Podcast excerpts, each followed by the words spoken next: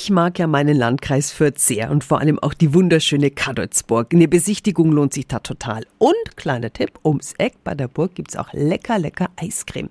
Und jetzt werden da ab Donnerstag Filme gezeigt. Überraschungsfilme.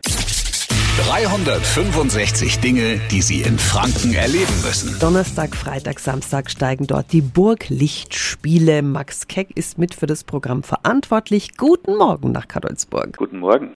Wie laufen die Burglichtspiele ab? Das ist ein Open-Air-Kino. Im spektakulären Innenhof der Kadolzburg zeigen wir am 10., 11. und 12. August, also Donnerstag bis Samstag, jeweils einen Überraschungsfilm mit Burgbezug natürlich. Dürfen Sie jetzt nicht ein bisschen mehr verraten, was wir sehen werden? Den Filmtitel müssen wir geheim lassen, aber ich kann Ihnen sagen, am Donnerstag, da müssen wir mal alle fünf gerade sein lassen. Da gilt es, Humor zu beweisen, ein bisschen mit Augenzwinkern zu uns zu kommen und mit ein paar Kaltgetränken den mutmaßlich schlechtesten Ritterfilm aller Zeiten zu genießen. Denn auch das kann mitunter großen Spaß machen, sich darauf einzulassen. Das klingt echt lustig. Der Eintritt ist übrigens frei. Wir müssen uns nur bitte online anmelden. Den Link finden Sie auf radiof.de. Und die Veranstaltung steigt bei jedem Wetter. Wenn es zu ungemütlich ist, kann ins neue Schloss der Kadolzburg ausgewichen werden.